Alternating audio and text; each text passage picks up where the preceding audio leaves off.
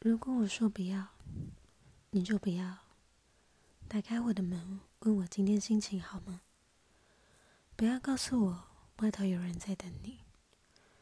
不要安慰我世界还有好人。不要说挫折只是一时，快乐非常重要。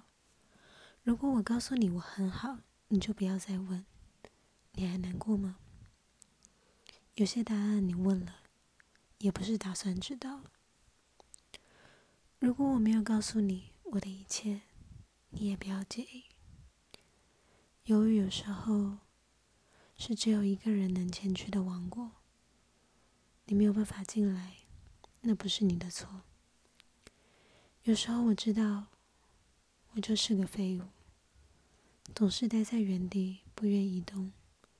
我根本不想长大。那不代表我想要知道，你认为怎样的抵达？才真正对我最好。